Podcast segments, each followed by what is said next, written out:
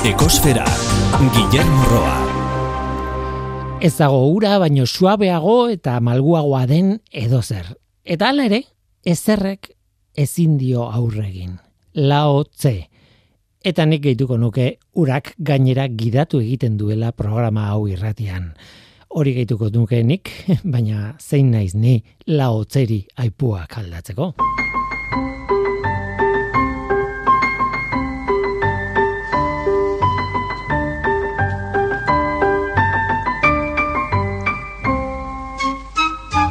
Kaixo denoiz, ongietorri ekosferara egualdera begiratuta hor dugu doñana. Paradisu bat eta aldi berean galtzeko arriskuan dagoen toki bat. Ez da adibide bakarra ez da, esagutzen ditugu. Ube bikoitza, ube bikoitza F erakundeak, azaroaren bukaeran albiste bat argitaratu zuen doñanak dituen arriskuei buruzkoa. Eta oinarrian ura da arazo handienetako bat, ez bada handiena. Doñana ibai batean arroan dago, Guadiamar izeneko ibaiarena, eta badakigu ez egune zabal eta harrigarri bat da, babestutako inguru natural bat, baina ez da paradisu isolatu bat. Ubebikoitza, ubebikoitza efek dio egoera larrian dagoela doñana, urestatze finka ilegal asko daudela salatzen du, eta hortaz Andaluziako juntari eskatzen dio ba horiek istea. Doñana lehorraldi batean dago, kamara geldoan doan lehorraldi bat. Azken batean berreskuratze hidrologiko bat eskatzen du ubikoitza ubikoitza efek urre mariak berreskuratzeko eta ezegunearen kalitatea handitzeko.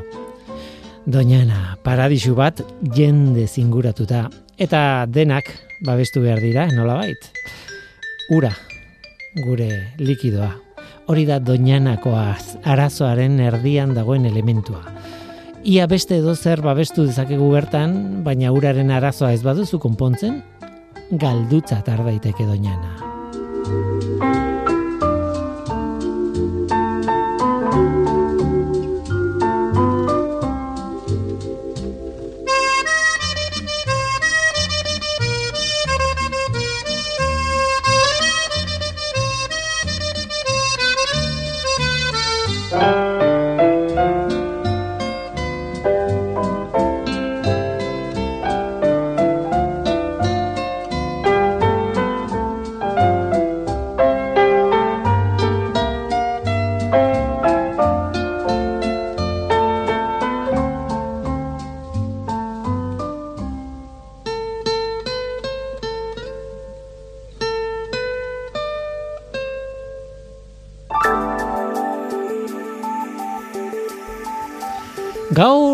Saio berezia izango dugu akuakulturan murgilduko gara galdera batekin gainera.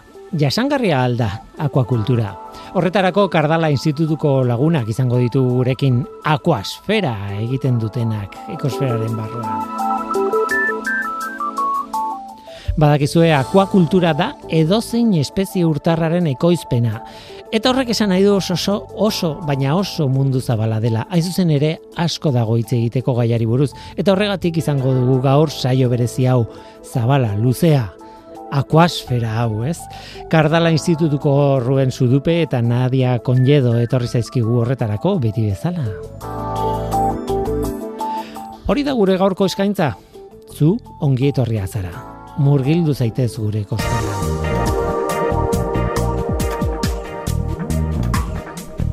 Ekosfera, Euskadi Gratian.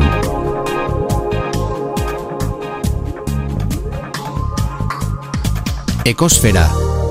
Ekosfera, bai, ekosfera, baina hau esateko gogoa nuen. Ongi etorri akuasferara.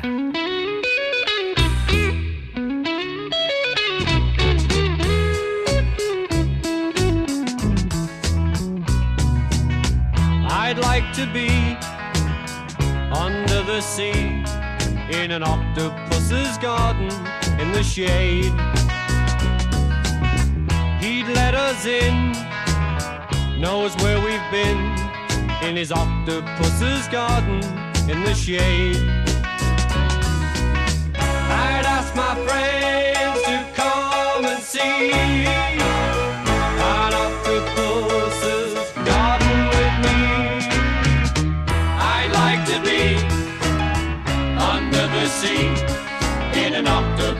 garden in the shade. We would be warm below the storm in our little hideaway beneath the waves. Resting our head on the seabed in an octopus's garden near a cave.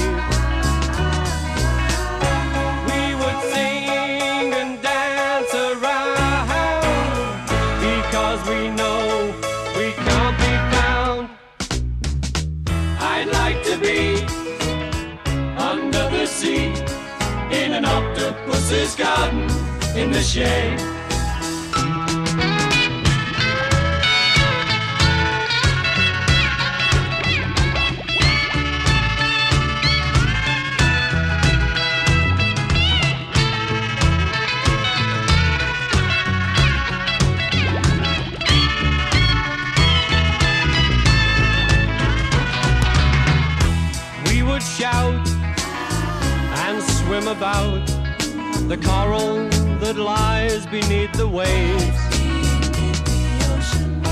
Oh, what joy for every girl and boy, knowing they're happy and they're safe. We would be so happy, you and me. No one there to tell us what to do. I'd like to be sea in an octopus's garden with you. In an octopus's garden with you. In an octopus's garden with you. Akuakultura ekartzen dugu noizean behin, a- ba, aurten gainera kolaboratzen hasi gara, zeinekin, ba, kardala ikastetxeko jendearekin, akuakultura irakasten dutenekin, eta akuakulturaz asko dakitenekin. Ruben Zudupe, kaixo, ongitorri, Kaixo ongitorri. e, Nadia Golledo, kaixo, Kaixo. ongitorri, zure bai, Eskerrik asko. eta hemen zaudete, e, bueno, e, gure bigarren kolaborazio egiteko, Hori da. gaur jasangarritasunari buruz hitz egingo dugu. Beraz, Mhm. nahasten ari gara, bi gai oso oso potente, eh? oso, oso interesgarria. Ez? Bai, bai, bai. Eh, kontua da, bueno, beti saiatzen garela, eh, bueno, aukera ematen jendeari, publikoari, edo zeini, akuakulturari buruzko edozein galdera, edozein aipua, edozein komentario, edozein zalantza, eh, informazio eskuratu nahi duzuela, egin behar zuena da Facebookera edo Instagramera joan eta bertan Kardala LHII bilatu, kontu hori bilatu, Kardala K-A-R-D-A-L-A horrekin aterako zaizue. Facebooken edo Instagramen. Horra bideratu mesedez dituzuen galderak. Tira, eta badaukagu galdera bat, horra iritsi da, Maiderrek idatzi du donostiatik, Hori da, bai, galdera bai. bat, eta, eta oso zentzuduna galdera gainera. Nik irakurri dut, eta egia esan, ba, bai, Hmm. Kontua da, sasiegi batekin dagoela lotuta, ezta? Hori, Ruben? Bai, e, ba, askotan hitz egin izan da anisakizari buruz, eta, ba, bueno, honen galdera, e, dator, ba, e, kaiuletako arrainek edo akuakulturez ekoizten diren arrainek, e, ba, ote dute anisakiz, anisakia. Hori da galdera. Mhm. Ondo pentsatu da, ez? Bai. Bai, bai, teorian pentsau, pentsatu aldugu egia dela, euretan daudelako, kaioletan daudelako, anisakisa horritxasoan dagoelako nonbait, eta hor, ba, zergaitik ez, ez? Baina, mm, baina egia da e, ezetz. Hau, e, gezurra da. dela. Eta hor, Akuakulturako, bai, hori da, akuakulturako arrainek ikusi da, aztertu da, eta ez dute oroar e, anisakizik aurkezten. Hor arrazoia da, bastante, bueno, e, badakigu, anisakiza parasitoa da, zizare moduko nematodo txiki bat, eta e, bizi da, gure itsasoetan eta modu naturalean, ba, guk kontsumitzen ditugun arrain eta zefalopodetan agertzen da. Horra asuntua da, bere bizi zikloa dala nahiko komplexua. Eta ostalari desberdinen tatik pasatzen da, bata bestete, basta, bata, batetik bestera, katetrofikotik. Hau da, batek bestea jan, eta horrela lortzen dutela em, ostalari batetik bestera pasatzea. Ze pasatzen da? Akuakulturako arrainek, euren em, etorri bakarra edo, euren janari bakarra pentsutik dator. Eta pentsu horiek da guztik, guztiz erregularizatuta, guztiz kontrolatuta, eta beraz, ez daude katetrofiko horren tartean, beraz, ez dute inoiz anisakizarekin kontakturik. Litekena da, biologikoki posible da anisakizak e, infektatzea Hori edo zein arrai, Mhm. hori eta horiek ere bai. Noski. Gertatzen dana, hemen faiatzen diona da garraio bidea edo Hori da. transmititzeko modua nola ez? Uler- ondo ulertu baldin badut. Mhm. Bai hori da, bere elikagai katean ez dago e, parasitori tartean, eta ordan ba, pentsua ez elikatzen denez, ba, ez dute aurkezten e, anisakirik. Hori da egia. Bai. Beraz, galdera erantzun da, ez dakit zerbait gehiago esan nahi zuen honi buruz, baina galdera interesgarria eta Bai, eta oso bai. interesgarria, bai. E, orokorrian, ba, kontu zibiltzeko, zeo ze oso zabaldua da ona ez akuakulturako e, produktuetan, baizik eta beste itxaski eta modu estraktiboan lortutako arrainetan. Ordan ba, gomendioa normalian izaten da ondo sukaldatu, edo hori ezin bada, edo adibidez nahi dugulako zebitxi batin, edo gordini jan, ba, e, kongelau, aurretik. Aldetik. Aurre, Hori da ematen daben gomendio garrantzitsuena. Eta gero sintomak, bueno, ba, trepako mina, goragalea, ba, bueno, ba, kontuz. Egia da, e, parasito honek e, zenbait jendeetan e, oso sentiberak direnak e, parasito honekiko ba, txoke anafilatikoak ere jasan ditzaketela. Eta ordan normalean e, parasito honek eragiten duen eragina ez da oso gogorra, baina zenbaiti oso e, bortitz eragin di- dizeioke eta hortik e, euki duen e, garrantzia. Bai, nik- Bereziki, arrain kontsumo handia duten herrialdetan, ba, gu, e, bai estatu mailan eta bai euskarri mailan herri, ko- arrain kontsumo handia dugu, eta Japon eta asialdeko inguruetan ere, ba, oso garrantzi berezia izan du parasito honen bilakaerak. Berez e, datuta dago. Bai, oso, planeta osoan. oso edatua dago, bai. Izenak berak pista bat ematen digu, ez? Anisakiz, eh, ez dakit Japon, Japoniako izena dela ematen Itxu- du. Edo, itxura hori, itxura hori itxura hori, auskalo gero oker nagoen bai, edo ez, ez? Bai, oso azkar hitz egin dut, baina behar bada ez da. Tira, anisakiza leku guztietan eta batez ere anisakizari alergia, alergia du dioten jendeak, ba, ba kontu zibili. bai, normalean dieta oso restriktiboa esartzen zaie, baina bueno, Bai, nola nahi ere, akuakulturan ez da ohikoa. ez. Akuakultura. Ez da agertu egin diren e, laginketetan, e, ez da somatzen inungo aizaki e, laginik. Beraz, Hori e, hori garbi izan dezakegu. Akuakulturako e, elikagaiek ez dute aurkezten. Tira, guazen aldatzera, guazen beste zerbait egitera eta gure gaiari heldu baino lehen, bueno, beti planteatzen dugu galdera bat, eta orain planteatuko dugu galdera bat nahi duenarentzat, pentsa Bai. dezala, eta programaren bukaeran edo elkarrizketaren bukaeran egia esan, eh, bueno, emango dugu soluzioa edo Hori da. nondik aterako garen. E, Nadia, e, Bai. zein da galdera? Pentsa du galdera egokia izango zala urrengoa. Gero segurazki datu gehiokin agian errezago izango da erantzuna lortzia, eh? baina galdera honakoa da. Zein uste duzue duela konbertsio indize basuena? Eta mango dugu lau aukera. Akuakulturako arrain bat, izokina adibidez, ba, txerriak, zeo jaskoa izango zana, edo de behiak. Hoietatik zeinek erakusten duen konbertsio indize basuena. Bueno, Konbertsio indizea zer den, argitu beharko dugu. argitzeko, argitzeko komertzio indizea, zetik, gero azalduko dugu pizka bat gehiago, garatuko dugu gaia, baina konbertzio indizea azken finean ulertzeko modu simplean da zenbat pentsu edo elikagai eman behar diogu arrain bati kilo aragi sortzeko. Hau da, eman behar den elikagai kopurua kilo aragi sortzeko. Ordan, hor, e, efizientzia eta hitz egiten ari gara, bai? Zein e, elikagaiek e, ozein izakik daukan konbertzio almen hobeago bat. Hori Azken finean, efizientzia nutritiboa da. Bai, metaboliko esan behar nuen nik, baina ba, bai, nutritiboa behar bada... Bai, bai, metabolikoa da, Bai. bai. egin batean, ba, elikatzen den e, ba, elikagai horregatik, zenbat bihurtzen da e, benetan gorputzeko muskulo edo aragi. Ya está, Hortaz, hor dago galdera. Hor dago Zeinek galdera. uste duzue duela konbertsio indize basuena. E, bueno, galdera da, zeinek du mm, konbertsio indize basuena. Ze uste duzu zuek, ba nik bezala. Hanka sartu dezake dela edozein tokitan. Tira, A, akuakulturako arrainek, izokinak adibidez, B, txerriek, C, oliaskoak, eta D, behiak. Eta ez dugu erantzungo orain, hasiko gara izketan, gainera informazio emango dugu honi buruz e, elkarrizketan zer, eta bukaeran, bukaeran, Nadia, e, Bai.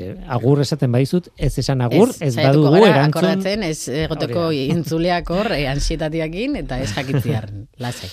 Tira, aurrera goaz, aurrera goaz, eta ja e, itzengo dugu. E, ona ekarri gaituen gaiari buruz. Jasangarritasuna, ekosferan oso gai berezia, maitatua, mm, bueno, e, kontuan hartzekoa, ez dakit maitatua, baina kontuan hartzekoa, hartzeko modukoa bai. Eta aldez aurretik egingo dizuet galdera gordina, nahi bezue. Akuakultura, oroar, jasangarria da, bai, ala ez. Ba, esan behar dugu, ez nahi aina jasangarri dela. Eta galdera hau luzatuko nuke nekazaritzari, e, behar luke baino jasangarriagoa izan nahiko genuke, baina ez, ez nekazaritza eta ez abiltzaintza eta honekin batera ez eh, akuakultura, ez dira behar izango luketen hainbat jasangarri. Horregia da, sartu ditugula hainbat kontzeptu ekologiko, natural, ez daki zer. E, ematen du kontzeptu, bueno, batetik juridikoak direla, ez? Zer den ekologikoa eta zer ez, ja gaur, gaur egun ez da zientzia kontu bat, baizik eta mm, lege Bai. kontu bat. E, eta bestetik publizitarioa, noski, ez? ez nik, e, ba, ez dakit, tomate ekologikoak, Bai. Mm, benetan ekologiarekin ez dakit zer ikusia daukan zure tomateak, naiz eta oso ondo dauden, eh? Esan ez dut Bai. kritikatzen tomatea bera, baina kontzeptua bera, hitza bera, ez? Hitza bera, esken nik uste dut hor pasatzen gertatzen dana, izan lekela hitza bera debaluatzen da bilela. Hainbeste erabili, hainbeste zentzutan, hain, hainbeste zeharkako esan haiekin, ba, azkenean, nire ustez pixkat, debaluatzen hasi dela, edo, baina, bueno, ezin dugu behintzat, e, iparra, iparra galdu, eta jasangarria dena, eta ez jasangarria, eta ez dena jasangarria ondo bereiztu behar ditugu. Eta hori galdetu behar dizuet zer dan jasangarri izatea. Ba, e, bueno, hau, kontzeptu hau argitaraman zuen mila behatzen da largoita zazpian e, Brandan doktoresak, eta ordundikan e, sartu da gure hizkuntzan, ez, e, e, jasangarritasun kontzeptua. Eta sinpleki ulertzeko, berak zioen, gaur egungo beharrak asetzea, ondorengoen beharrak baldintzatu gabe. Bai? Hori da, e, funtzean, e, jasangarritasunaren e, kontzeptu nagusia. Ezin dugu ustiatu e, lehen gaiak ez dira mugagabeak, ezin dugu etengabe lehen gaiak e, erabili, ondorengoengan ez badugu e, usten aukera berdina lehen gai horiek e, erabiltzeko. Bai? Eta gaur egungo eredua, hau da, ekonomia eredua edo gizarte eredua esango genuke, ba, lehen gai horiek agortuaz dabiela, eta ondorengoengan ba, e, beretan, beraien beharrak asetzeko zailtasunak izango dituztela. Eta beraz, ez gara oso gizarte jasangarria.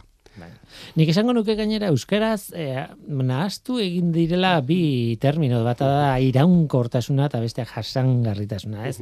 Iraunkortasuna irauten duela, eh, esan nahi du. eh, eta bueno, hor eh, fin fin fin estertuz gero adibidez eh, edo bueno, mm, baita ere energia berri, berriztagarrien kontuan eta bar, eguzki adibidez zer da? Iraunkorra? Ba, bada iraunkorra. Hori bai, mm, bos mila milioi urte barru itzaliko da, no? E, bueno, izango du bukaera, beraz iraunkorra da, bai, bai, ordura arte bai, gero ja ez. Jasangarria da, ba, hortik aurrera ez, ez da betirako, beti oso hitz zabala delako. Baina, bueno, noski gure eskalan eguzkia bada iraunkorra eta jasangarria. Baina bi termino horiek nahastu egiten dira, eta ez dira gauza berak. Nik uste dut oso ondo azaldu duzu, e, e, Ruben, zer da jasangarri izatea. Argitzeko igual esan beharko genuke e, sistema biologikoak e, denboran zehar produktibo mantentzen mantentzeko ahalmen hori, ez? Hori dela jasangarria izatea. Eta horren adibide nagusiak ditugu, ba, baso primigenioak edo oianak, eta baita ere ingurune zeak. Hoiek denbora epe luzean irauten dute, produzitzen jarraitzen dute, eta hori da jasangarritasun kontzeptua bai. Hor erabiltzen diren lehen gaiak berziklatu egiten dira, eta iraunkorki epe luzean jarraitzeko, produzitzen jarraitzeko e, gaitasun hori. Hori da kontzeptua. Ordan kontzeptu honek azken finean hiru ardaz nagusi ditu. Bata izango litzateke e, ekonomia, ekonomiak e, bere baitan du e, garapen ekonomikoa, bestaldetik ingurumena eta bestaldetik gizartea edo ongi izatea. Eta hiru hoien orekan e, bilatu behar da jasangarritasuna. Bai. Bai, litekena da gainera kanpoko faktore batek dena hankaz gora jartzean, naiz eta, e, bueno, egoera jasangarri baten ustez egon da, ez? Hmm. Esan dute, bueno, e, oso komplikatua da, kasuan kasu begiratu behar da, ez da berdina, ez dakit, e, sabanako lehoi bat, akuakulturako arrai bat, edo nik ez dakit, e, ba, gerani bat. Bai. ez dakit, ez? Bai, Adibidez. akuakulturan hildotik, nik uste dut, bai e, aipatu beharra dagoela, azkenen urtetan, bereziki 2000 eta bost garren urtetik aurrera, ikerketa handia egon dela, ikerkuntza talde asko daudela honetan lanean, eta jasangarritasuna bilakatu dela helburu, erronka. Ordan alde horretatik, akuakulturak ekartzen dabena da, em, hobetze margen handia duela. Ordan horrek, ba, pixkat, lasaitu egiten gaitu behin horretan, ze badago bidea egiteko oraindik ez gaude e, maksimo hoietan, orduan, em, Hmm. bueno, Guazen aztertzera nola dagoen, eh, zein den problema nola baita esateko mm, akuakultura nahi adin jasangarri ez izateko, ez? E, bueno, hainbat faktore daude, gainera zueko ederki landu dituzue e, kontua, ez? Zergatik ez da perfektua akuakultura. Bueno, ba, batetik uraren kutsadura daukagu, ez? Bai, batetikan e, badagoka e, akuakultura urmedioan egiten dira, egiten da, ez? Eta bertan ekoizten diren arrainek, e, ba, bere metabolismoaren ondorioz, e, ba, gorotzak edo eskrementuak edo ondakinak kanporatzen dituzte. Eta ondakin horiek uretan disolbatzen dira. Beraz, hor inpaktu bat eragiten ari gara. Eta orduan, segun eta inpaktu hori nola kudeatzen dugun, edo ondakin horiek nola kudeatzen dugun, ba, jasangarri izan daiteke, edo kutsakor izan daiteke. Lur lehorrean egiten den akuakulturan adibidez, e, ba, aukera daukagu, e, sistema itxietan, e, filtro biologikoak erabiltzen ditugu, bakterio batzuk, nitrifikatzaileak direnak, eta hauek konposatu organiko nitrogenatu kutsakorrak, konposatu nitrogenatu ez kutsakor bilakatzen dituzte. Orduan, aukera daukagu, filtro biologiko horiek erabiliz, pues, kutsakorrak diren sustantzia horiek, pues, ezain kutsakor bihurtzeko. Bai? Ordan hori e, lur lehorreko e, reskulazio sistemetan, horra sistemetan oso garatua dagoen sistema bada eta nor, e, nola baita esan genezake ziklo horietan, ba, kutsadura hori saiesten dela kasi e, maila o, guztian. Oso, Galdetu behar nizuen, ea ez ote den azkenean, azken, azken, azkenean, kontzentrazio arazo bat, es- esan nahi dut, e, ma, lupilek edo e, errebolloek edo ez dakit zeinek e, naturan badaude, eta berdin-berdin, kanporatzen dituzte, bueno, ez dakit gorotzak komposizio bera ez dute izango, baina, baina bueno, esan nahi dute, baina, claro, daude itxaso zabalean, ez dago arazorik alde hortatik, akuakulturan nola abait ikuste ditut kontzentratuta toki Bai. batean, eta orduan kontzentrazio horrek berak eragiten omen oten duen. Impactu negatiboa hori hor hor zentratzen da, nik uste dut. Gehien bat, Rubenek esan daben moduan, ra sistemetan, sistema itxietan, kontrolpean daukagu kontzentrazio altu hori. Adibidez, kaioletan, edo e, sistema irekietan asko zailagoa da kontrolatzea, eta impactua zuzenean izaten da inguruarekiko, e, inguruko ekosistemekiko. Hori da pixkat desberdintasuna. Orduan, hor e, inpaktuen, inpaktuen artean pf, lista ikaragarri luzea da, da du. E, eutrofizazioa, oksigenoa gutxitzea, honek hipoksia sortu daldu, e, uhartasuna honditzea, orduan e, izaki fotosintetikoak ezin dute euren lan egin, orduan katetrofikoa buldu egiten da, milaka daude, milaka ez dakit baina, Bai, asko. bai, eragin Asko. Orduan, hor lehenengo pausua izaten da, inpaktu hori egon egongo da, baina e, horren inguruan ikartzerako orduan, ez da erreza izaten zailtasunak dituzte, ze inpaktu hori ez da berdina izaten, segun, segun ze tokitan jartzen den kaiola, inpaktua e, gero itzulgarria izatea edo ez oso zaila da aurretik aurrezatea. Ordan, hor dauz, ba, ba- baldintza asko, ikertzerako orduan ere zailtasunak sortzen dituztena. Baina, bueno, horretan, horretan dabiz, eta, eta talde asko gainera. Eta bereziki, em, bereziki sortzen den, sortzen den impactu hori, kontrolatzeko inbiadana aurretik, pre, prebenitu. Orduan, e, gustauko jatan aipatzea, kaiola ezin duzula edozein tokitan ipini, edozeinek, edozein momentutan. Hau da, kontrol oso zorrotzak daudela horren inguruan, bai, e, kontrol e, bai hidrodinamikoak, batimetrikoak, temperaturan arabera, sakontasunan arabera, e, korrenteen arabera, ordan hori aipatze, aipatzekoa da. Baina impactua egon, badago. Garbi dagoena da horrelako em, ekoizpen granja bat itxasuan jarri behar denean, pues aurretiazko impactu ambientalaren azterketa zorroz bat egin behar dela, ezinbestean. E, zen eta ingurun horietan, pues ekosistema zaurgarriak egon daitezke, Posidonia larreak adibidez, edo komunidade koralinoak, eta noski, e, oiek e, babestu behar ditugu e, ezinbestean. Orduan, azterketa sakonak eskatzen dituzte, zein den kokapen egokia, zein korronte dauden, zein diren ikerketa batimetrikoak, bai? Hainbat azterketa egin behar dira, eta zenbait tokietan e, agian interesgarria izango da ipintzea e, kaiolak, zeren eta gune oligotrofikoetan adibidez, pues hauek askatzen dituzten e, ondakinak e, nutrienteak dira, nolabait, eta orduan e, nitratoak dira, eta hauek e, algak edo fitoplaktona zurgatu ditzake.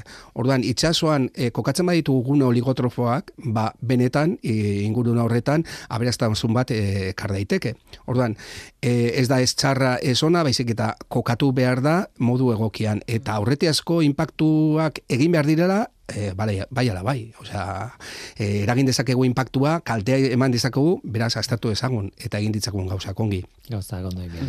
Lur lehorrean, adibidez, kontrola handiagoa da. Lur lehorrean hemen amorraindegiak daude, eta orduan, e, naiz eta zirkuito irekian egon, e, kanalizatu egiten ditugu e, isurkinak. Eta kanalizazio horretan bideratu ditzakegu ba, filtro biologiko naturaletara. Adibidez, e, landareiak zurgatu ditzaken nitratoak. Eta ordan ipini dezakegu, e, esan genezake gune bat, zeinetan landareak zurgatzen dituzten ondakin organiko nitrogenatu horiek, eta handikan pasatzen den ura, ja nitratos gutxitua dago. Ordan, badago modurik e, gauzak e, ondo egiteko. Eta zema eta komplexuagoz izan sistema, e, akuakulturan, zenbat eta komplexuagoa izan, zikloak e, bihurtzen dira, eta batak botatzen duena besteak aprobetsatzen du. Eta hori da, pixka bat, etorkizunean, akuakultura bilatzen ari dena, ez? Kultibo multitrofikoak deitzen direna, ba, sortzen duren ondakinak algak surgatuz, algaren ekoizpena lortzen badugu, pues hor dago bidea. Ah, ba, impactuen, eh, kaioletako impactuen artean, aipatzen zenuten, edo pasadia zuen informazioan, zenik dena aurrez informazioa jaso dut, ez dakit asko honi buruz, da kaioletako arrainen eskapea. Ies egiten dutela. Hori irakurri, hiru hitz horiek irakurri, eta segituen etorri zait burura, bueno, Monte Carloko akuarioko historia hura, ez? Istripu bat izan zela, eskatu, en fin, e, sekulako ondamena. Hori muturra da, e, pentsatzen dut, baina e, kaioletan, akuakulturako kaioletatik ies egiten dute. arrainek. Bai, horrek e, bi impactu ditu, ez? Be, gehien bat, bi multzotan sartu alditugu impactu hauek. Batetik, errekurtsoen erabileraren e, ba hori, kompetizioa sortzea populazio basatiekin, eta adibidez, oso ara jaleak diren espezie batzuk e, eskapatzean, bertan inguruan kompetentzia horren ondorio sortu alduten sarraskia, ba izan leke bastante, bastante garrantzitsua. Eta bestetik, e, ugaldu eskero, populazio basatiekin ugaldu eskero horrek sortzen duen kontaminazio genetikoa ere e, aipatzekoa, aipatzekoa da. Ordan bi multzo horiek. Bai. Garbi dagoena da, e, ez, ekoizten ditugun arrainen eskapeako ies, e, iestak, bai, e, lehentasunako garrantzia daukala e, ez, enpresa arloan, hau da, ekonomikoki suposatzen duen kalteagatik, bai, eskape horrek, Bestaldetik, e, ingurumenean, e, nadiak komentatu bezala, sor ditzaken kalteagatik, bai? E, eta argi eduki behar dena baita ere, aldaketa klimatikoak eragin ditzake muturreko egoeran aurrean baita ere, e, mehatxu handiak direla. Bai, e, egiturak e, aportu daitezke eta ordan eskapeak egon. Ordan hor garbi dagoena da, normalean eskapeak e, izaten direnean, hau da, e, egituren kontrola oso e, dago e, prebentzio neurri eta protokolo oso zorrotzak daude e, egituren egoeran e, e, egoera ziurtatzeko. Zen eta eskapeak egon daitezke eta hori kontrolatu behar da. Bai? Kontingentzia planak ere egoten dira, eskapeak egon, egonda, ba, arrantzatuak izateko. Garbi dagoena, gatibuan dauden arrainak, kanporatzen direnean, ez direla basateak bezala. Eta erraz arrantzatu daitezkenak dira. Orduan, kontingentzia plan egoki ba baldin badago eta protokolo egokiak baldin badaude, beraz, eskape hoiei e, hoiek saiesta ez da hain zaila. Ja, hori niri oso, oso kuriosua iruditzen zait. Ez dake, eurek arrainek ez dake ies egiteko grin hori. Geratzen dira hor kaiolen inguruan, ba, janarian zain, segurazki, eta ez da, oso kuriosua. Eta- ez? Bai? Hori akuakulturan esaten da, gertatu baldin bada, gertatuko da. Eta hemen, e, ba hori pentsatu behar da, osea, gertatuko dela, eskapen aukera, hau da, zulatuko dira sareak, egongo dira e, aldaketak, e, osea, eguraldi o, ekaiz gogorrak e, ba, eragingo duten akaioletan, ordan aurreztiako plan preventibo oso zorrotzak egon behar dira, ba, hoi saizteko, eta gero saiztu daitezke. Genetiko, populazio naturalereko interakzio genetikoa ere izango da, kontuan hartu beharko dugun e, aldagai bat edo faktore bat, zen eta hor e, akuakulturan ekoizten diren e, arraina genetikoki oso e, esango nuke oso berdinak direla, bai, tipo klon dira, eta ordan horrek e, populazio orokorrean ondare genetikoan kaltea sor dezake. Eta ordan hor dagoen neurri nagusenetako bat izaten da askotan izaki hauek triploideak izatea. Hau da, e, esterilak izatea. Orduan, bai lupietan da bai amorraietan, e, amorraiak baita ere askotan peska deportiborako askatzen direnak, e, bere medio naturalean ez kalte genetikorik eragiteko, pues, egiten dena da, e, estelizatu egiten dira, txok termiko batekin arrautza fase batean, triploidia bat sortzen da, eta horiek esterilak dira. Eta orduan, hor naturan egon arren, leia egingo dute e, janariarekiko, baina bintzat ez dira ugalduko. Dira Eta hori irten bide bat izan daiteke. Eta beraien berdintasun genetiko hori, da. dibertsitate Bai. genet, Hori genetiko falta Anistasun, hori. bai, anistasun genetikoa gaur egun, e, ba, bueno, biodibertsitatearen a- alorrean ba, zaindu beharreko ondare e, genetikoa ba, zaindu beharreko, ezinbestan zaindu beharreko balorea da. Mhm. Horri hori dena impactuei dagokionez, eh, akuakulturak impactu bat badauka, eh, esan dugu, baina bueno, baditu beste erpin asko eta bueno, adibidez eh, aipatzen zenidaten eta hau eremu oso zabala da eta bueno, justo justo muturra sartuko dugu. Beste Ja. batean horretaz hitz egiteko pixkala saiago, baina adibidez medikamentuen erabilera, claro, eh, antibiotikoen erabilera, eh, osasuntsu izan behar dute, eh, hor sal, eh, bueno, kulturan azten dien arrainak, pentsatzen dut, eta horretarako zer egiten duzu. Ba, besteak beste, medikamentuak erabili, edo ez. Ba, bueno, hori egia da, arraineko izpenaren osasun egoera e, bermatzeko edo gasotasunei aurre egiteko e, sendagaiak ibili hoi izan direla, gero eta gutxiago, esan behar da, eta gaur egun, egia esan, e, legislazio oso zorrotza dago e, antibiotikoen erabilarari buruz.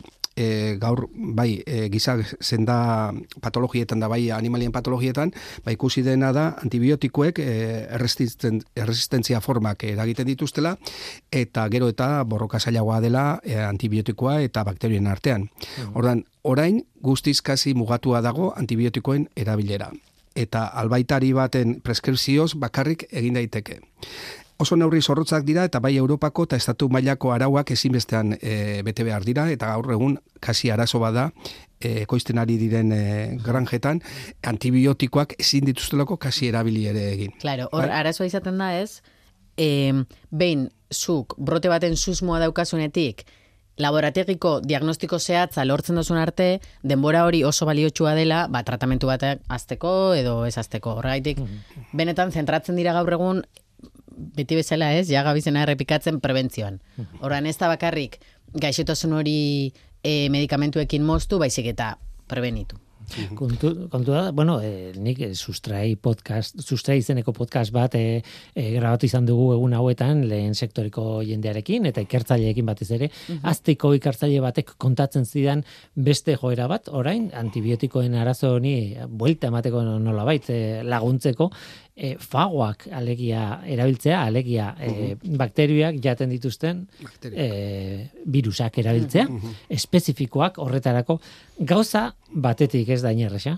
Claro. O asko zaindu behar dira ze fago erabiltzen zu, nola, nun, zergatik, eta behar bada, eta bestetik berak esaten zian, ez dago lain garbi horrek ordezkatuko dituen antibiotikoak, ez? Baizik eta hau osagarri bada, eta bueno, neur, behar bada kantidade neurria jaitsi dezakela, baina oso gai interesgarri iruditzen zait, baina baita ere zabaltzen du osate komplikatua ere, bai, ez? Baina batzutan komplikau itzen gara em, medikamento edo gauza horrek osatze horretan, eta batzutan simplena izan daiteke, adibidez, arrain bat osasuntxu egotia, bere sistema inmunea fuerte egotia, hori lortu aldugu dieten bidez edo dana dala, eta horrek ebitatu egingo du protea bera. Gaur egun erronka, e, erronka handi bat dago, eta ikerketa mundu bat irekitzen da patologia asunto honetan, eta gaur egun e, hiltzen ari den bidea da sistema immunologikoa potentziatzea. Hau da, e, ez e, gaixotasunari aurre zuzenean egitea, baizik eta e, arraina e, potentziatzea bere sistema immunologikoa. Eta honen arira, alde batetik daude txertaketak, bai? gaur egun kasi kaioletara joaten diren arrain guztiak txertatua daude ohiko diren e, patologietan, eta bestaldetik gaur egun aztertzen ari da, eta gizakietan aztertzen ari den e, ezea, e, gaixotasun sendagai o tratamenduak dira e, probiotikoena. Bai, dakigu gure e, liseria aparatuan daukagula mikrobiota bat eta nola maila nagusi batean gure osasunaren arduradun direnak eta konturatu dira, ba, elikagaietan probiotikoak, LK6 eta horrelako modukoak gehitzen baditugu, ba, sistema immunologikoan eragin oso positiboa daukatela. Eta orduan horrek eragiten duena da, ba, sistema immunologikoa potentziatzea eta tratamentuak e, ez toksikoak o tratamentu kimikorik ez erabilia izatea. Eta hortik ireki da, e, atzeneko amarkadan e, ikerketa oso prozesu handi bat, eta hortik e, bideratzen ari dira gaur egun e, patologiai aurre egiteko e, osa, metodoak. Honek eh, programa oso baterako ematen Bai. digu, ez? Eh, Egia esan itxiko dugu atea, e, pixka bat muturra gehiago sartu hartu, baino lehen, ze beste gain bat kontu, kontatu behar ditugu, baina egia da, oso oso gai polita Bai. da, oso gai interesgarria da, eta, eta bueno, honetaz hitz egitea proposatzen dizu eta aurrerantzean, Bai. bueno, noiz bait. Ba, izan behar da, baita ere, egoten dela hauetan beti indize bat dago neurtzeko, ez? Ba, zenbat eh, kalte sortzen duen gauza batek, eta indize medik, eh, medikado deitzen zaio, ez? Zenbat pentsu medikatu ematen zaion, pentsu osoko. Eta gaur egun akuakultura dagoen zifra da, euneko 0 larogeita bat, 0, eh, 0 larogeita bat, euneko batetik Behera. behera dago. Eta hori konsideratzen da oso eh, oso balio bajua daela, osea, erabiltzen den eh, pentsu medikalizatua. Datu ofizialen arabera. Eta nola, or, e, modu oralean ematen den pentsua, normalean e, metabolismoan barneratzen da, eta e, oza, tiempo de, horregoten da, medikamentu batek daukan, e, Suspen, ez. e, tiempo de, beti hasten zait, e, kontzeptu hau. Zenbat denbora behar duen Zenbat denbora behar duen, erreakzionatzeko. e, ze hori kentzeko, Efektu- bai, eta orduan, e, normalean oralki planteatzen direna bere metabolismoa jasaten ditu, eta ingurunean ez du eragiten.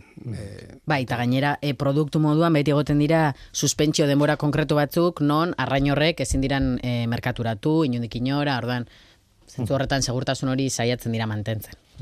Eta esan duzue hasieratik, bueno, eh, ez dakit, jasangarria momentu mm, ez dakit, esezkoa den, behintzat, eh, eh, jasangarri nahikoa ez dote den akuakultura eta faktoreak ikusten ari gara zergatik hori horrela denez eta ja, aipatu duzu Ruben e, pentsuak. Eta ja gure terrenoan e, gaurko galderaren terrenoan sartzen ari gara pixkanaka ze gertatzen da pentsuekin Bueno, jasangarritasun kontzeptu hau, eh, esan genezake akuakulturan eh, kostu osoaren euneko berrogeia elikagaia dela, pentsua dela. Ordan honek suposatzen du eh, ek- zean eh, akuakulturaren ekonomian pues, eh, oso eh, parte eh, garrantzitsua. Bai, Orduan, e, esportzoa handiak ari dira egiten, zeren eta hor zenbat eta gehiago gutxitzen dugun kostu hori, pues etekin gehiago ateratzen diogu. Bai? Eta jasangarritasunen ikuspuntutik nolabait e, gaur egun e, laroita marka, de, amarkadan e, euneko berrogeita marra proteina iturri erabiltzen zena itxasoko produktua izaten zen. Hau da, arrainak estraktiboki arrantzatzen ziren eta haien irina eta olioarekin bapentsuak sortzen ziren. Bai? Hori, pentsuaren euneko berrogeita marra suposatzen zuen. Gaur egun, eh, esan genezake, hori euneko hogeita bostera jetzi dela. Bai? Erabilera hori. Eta zenbait arrainetan, adibidez lupi, dorada eta amorraina gehiena e, aztertzen ari dinenetan, euneko eunean ezabatuta dago e, menpekotasun hori. Horti dator e, jasangarritasun e, kontzeptu hori. Guk baliabide naturalak erabiltzen baditugu pentsua sortzeko, mo- nolabait ezin dugu jasangarri denik esan. Bai? E, Hau da, arrantzatu egiten zan, eta egiten da orain gero eta gutxi hau, arrantzatutako arrain horiek erabiltzen dira pentsu egiteko akuakulturako arrainak elikatzeko. Osa hori argi geratu, por si acaso, hori da jasangarria ez dana, eta hori da gutxitu behar dana, menpekotasun, Rubenek esaten zeban, menpekotasun hori gutxitzeko. Horretan, gehien arrantzatu izan diren arrainak antxobeta, da, Peruko e, kosta guztian afloramentua dauden tokian, antxobeta da urtebeteko arraina, e, plankton jalea da, eta orduan afloramentuak daudenean, ba, antxobeta bankuak sortzen dira, eta hor arrantzatea oso merke ateratzen da, gune horretan dagoelako, eta horiek aprobetsatzen dira, eta baita ere hemen iparaldean, e, arenkea o sardina sarra erabiltzen dira. Arrantza guztiaren euneko amoa bosta suposatzera iritsi dira. E, arrantza estraktibo hori irina eta pentsua egiteko ke, e, e, pentsu hori gero erabiltzen da bai arrainetan eta bai beste animalien e, pentsuak e, sortzerakoan orduan hor dugu e, erronka nagusi bat ordezkatzea baliabideak e, hau da lehen gai hoiek ba, proteina iturri direnak beste proteina jatorrizko beste proteina iturri batzuetatik. Eta hau esan eta ezin duguna da e, Amazonatako e, basoak e, zuntzitu eta palma landareak sartu palma olioa egiteko. Horrek ere jasangarritasun ikuspeditik ez du bat ere betetzen. Orduan, gauza bada, jatorri ezberdinetako proteina iturriak bilatzea, eta hoiek bilatzerakoan egiten dugun e, ekoizpena jasangarria izatea ere. Bai. Oinarrizko galdera bat daukat nik, eta, bueno, zerrenda txiki bat eh, planteatuko dizuet, eta jakin nahi dut ez dakidalako. Eh, arrain bakoitzak zer den aragi jalea den, belar jalea den, edo, gero, ezberdinak dira, ez? Lupilan ikustut aragia jalea dela, ez? Orokorrean, ez da, Ruben, jaten ditugun, e, akukulturan lantzen diren, edo azten diren arrain gehienak, aragi jale sutsuak dira. Lupila, urra Urraburua, erreboioa. erreboioa e, izokina, bera, ez? Pentsatzen dut, en- Hemen Europan e, ekoizten ditugun guztiak, Dena. guztiak arai jale sutsuak dira. Eta Asia kontinentean ekoizten diren guztiak oro jale edo belar jaleak dira. Gogoratzen naiz zuek ezagutu zintuztedan e, zearengatik, e, korrokoiarengatik, Hori o da. nola da, e, nola ditzen Bai, lasuna. Lasuna. Lasuna, hori da. Eta eh, esatzen duten oro jalea dela, ez? Hori da. Oro jalea, bai. Hori da. Ba, orain, e, hau, Europar batasuna bultzatzen ari dena da, e, jasangarritasuna honen ikuspuntutik, ba, zemat eta katetrofikoan e, berago egon, hau da, e, guk konejuak eta ardia jaten ditu, baina ez ditugu lehoiak edo hienak edo tigrea jaten. Ba, zemat eta katetrofikoan berago gauden, ba, e, jasangarritasun ikuspegitik askoz ere onuragarriagoa da. Claro, Bai? eta pentsuan, pentsuan inguruan be bai, aukera ematen digu, dependentzia hori animali, eh, animali jatorri duten proteina horiek erabiltzeko dependentzia gutxitu egiten da. Ordan zabaltzen da abaniko handi bat non, ba, e, intsektuen e, proteinak, e, e, irin vegetalak, e, beste dietetan, beste, beste formulazioetan lan egiteko aukera ematen du. Bai, oro jaleak diren arrainak askoz ere errezago eh, elikatzen dira, pues jatorri vegetaleko elikagaiekin. Hori da. Hori esan behar nizun, eh, hartza, eh, mendietan da bizi den hartza, hartza, arrea adibidez, eh, berez hor jalea da, jaten du aragia, eta ora. Baina, esaten zuten, biologoek esaten zuten, bere dietaren euneko oso altua, laro gehiago, edo horrelako zerbait, irurogeita mabusta, edo horrelako zerbait, eh, vegetalak zirela. Eh, egoeraren arabera, noski, ez? Eta, eta bueno, eh, ze kondiziotan dagoen. Ordan oro jale hitz horren barruan, oso, oso, oso, Bai, oso- tendentzia ezberdinak Bai. dira, ez? Bai, hori da. E, egia da, hortik joan barko genukela, oro jale talde horretan e, begiratu barko genukela, eta orain hemen egiten ari dira ikerketa, ba, gu geu e, proiektu batean sartuta gaudea, akura proiektuan, eta proiektu horretan lantzen ari garan arraina, lasuna, bai, e, mujilidoa, korrokoia, ba, oro jalea den neurrian, pues, e, aukera ematen digu, berarekin, ba, dieta oso ezberdinak prestatzeko, jatorri e, vegetala duten e, irinak eta proteinak erabiltzeko. Eta bera, bere gaitasuna, pues, e, elikagai hori ondo digeritzeko ahalmena dauka. Bai behar du proteina, baina proteina hori lortu dezakegu ba, jatorri vegetaletik. Hori da. Eta hortik jasangarritasunean e, lan handia egiten da, erabiltzen baditugu oro jaleak eta ez aragi jaleak. Da. Mm, denborarik gabe gelditu behar dugu eta orduan e, galderari entzun behar diogu. E, esan dugu, zein den konbertsio indize basuena duena lau aukeren artean. Eta konbertsio indizea esan dugu, dana, zenbat elikagaia eman bartzaion, hainbat da. eh, sortzeko. Hori da, azken finean efizientziaz gara. efizientzia energetikoa. Eta gure lau aukerak ziren akuakulturako arrainak, txerriak, oilaskoak eta behiak. Eta Nadia, zure au, zure erantzunaren zain Erantzun gaude. egokia da, ah, akuakulturako arrainak, izokinak adibidez. Susmatzen nuen. Susmatzen nuen. Baina puntu honetan ja. bai, bai, hori da. Bai, e, hauek e, konbertsio indize azken finean da. Zenbat, e, esan dugu bezala leno, zenbat kilo pentsu behar dugu kilo aragi bat sortzeko. Ba, akuakultura karrenetan, e, bat inguru horretan e, dabil e, konbertsio indizea. Hau da, kilo bat pentsukin, kilo bat aragi lortzen da. Hau esango zeruga, ez da posible, ez aldute, ez aldute ez, e, gorotzik egiten, edo zer nola lortzen da. Egia esan, pentsu hauek hidratatzen baditugu, bere pixua bikoizten da. Eta ordan hortikan ulertzen da, nolabait, ba, kilo bat pentsutikan kilo bat aragi sortzea. Ardi, osea, ba, e, behietan adibidez, hogeita bederatzi kilo behar dira, elikagai behar dira kilo bat aragi egiteko. Txerrietan 6,5 kilo beharko lirateke, kilo bat aragi egiteko, eta olioak e, iristen dira, kon, e, zera, komertzio dize pizka bat gertua batetara, lau, koma lau e, kilogramo pentsu behar dira, kilogramo oliasko egiteko. Beraz, akuakulturak e, aukera handia ematen du maila horretan. Zenbat eta komertzio indizea altua o bajuagoak izan, baita ere, e, sostengarritasunean edo jasangarritasunean aukera handia ematen digu. Zeren eta hauek, azken finean dira, e, efizientzia e, nutritiboak dira. Hau da, e, horretatik, elikagai horretatik, ia guztia aprobetsatzen dute aragi egiteko, eta oso ez, e, ondakin gutxi sortzen dute.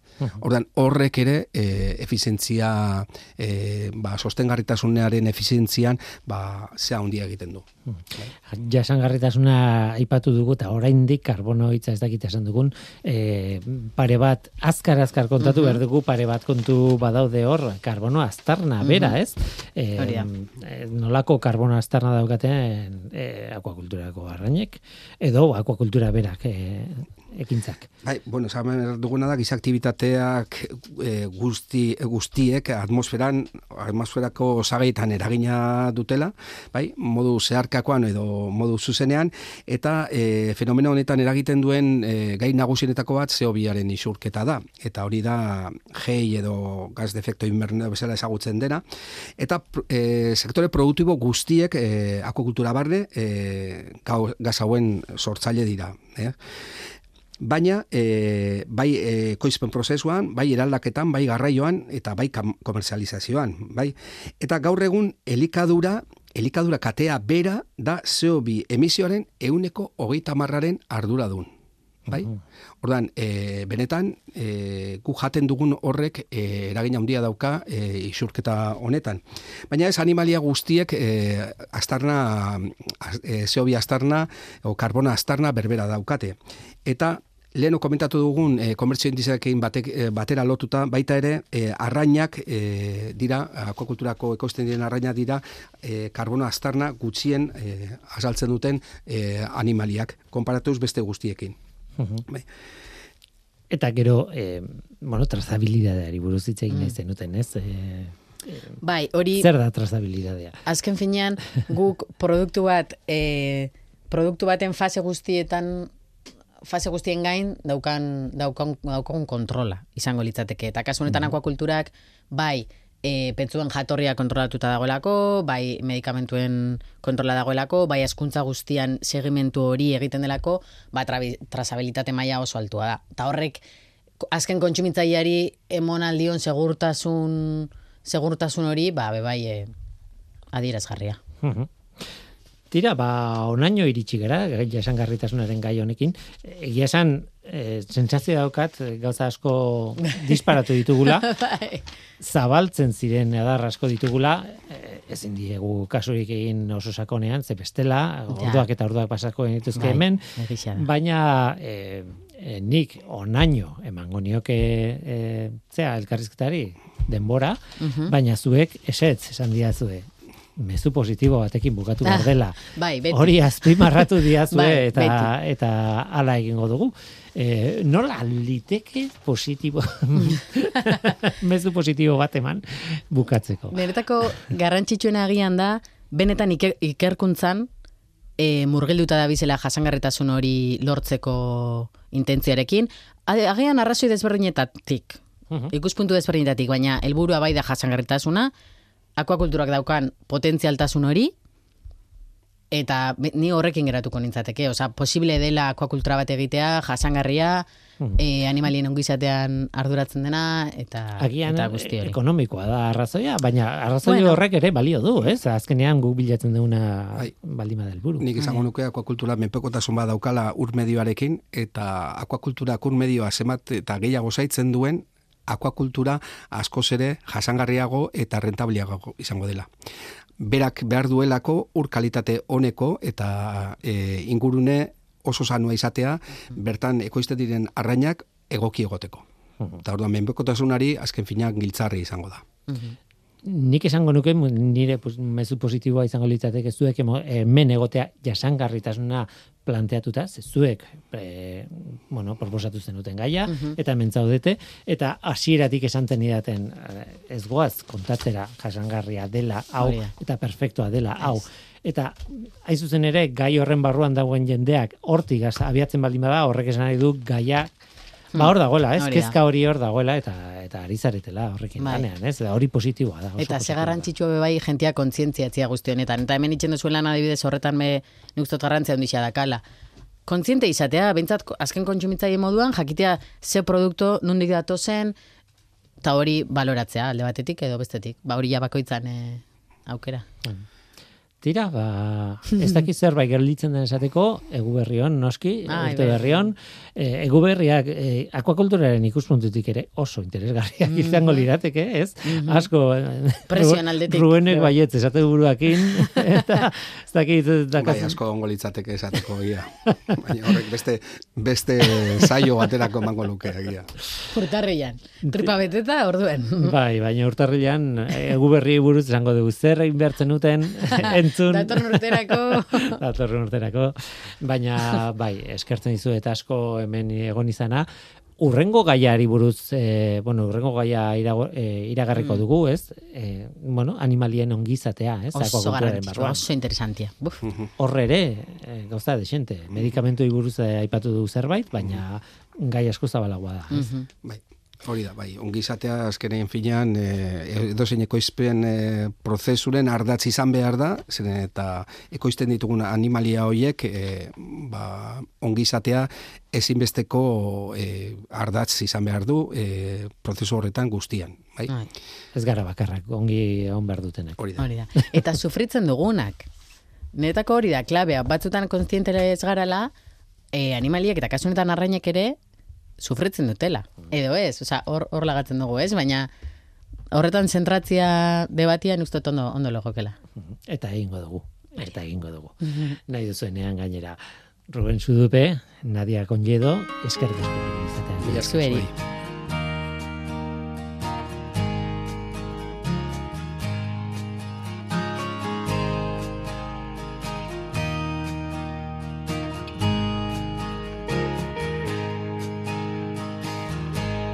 Estaríamos juntos todo el tiempo hasta quedarnos sin aliento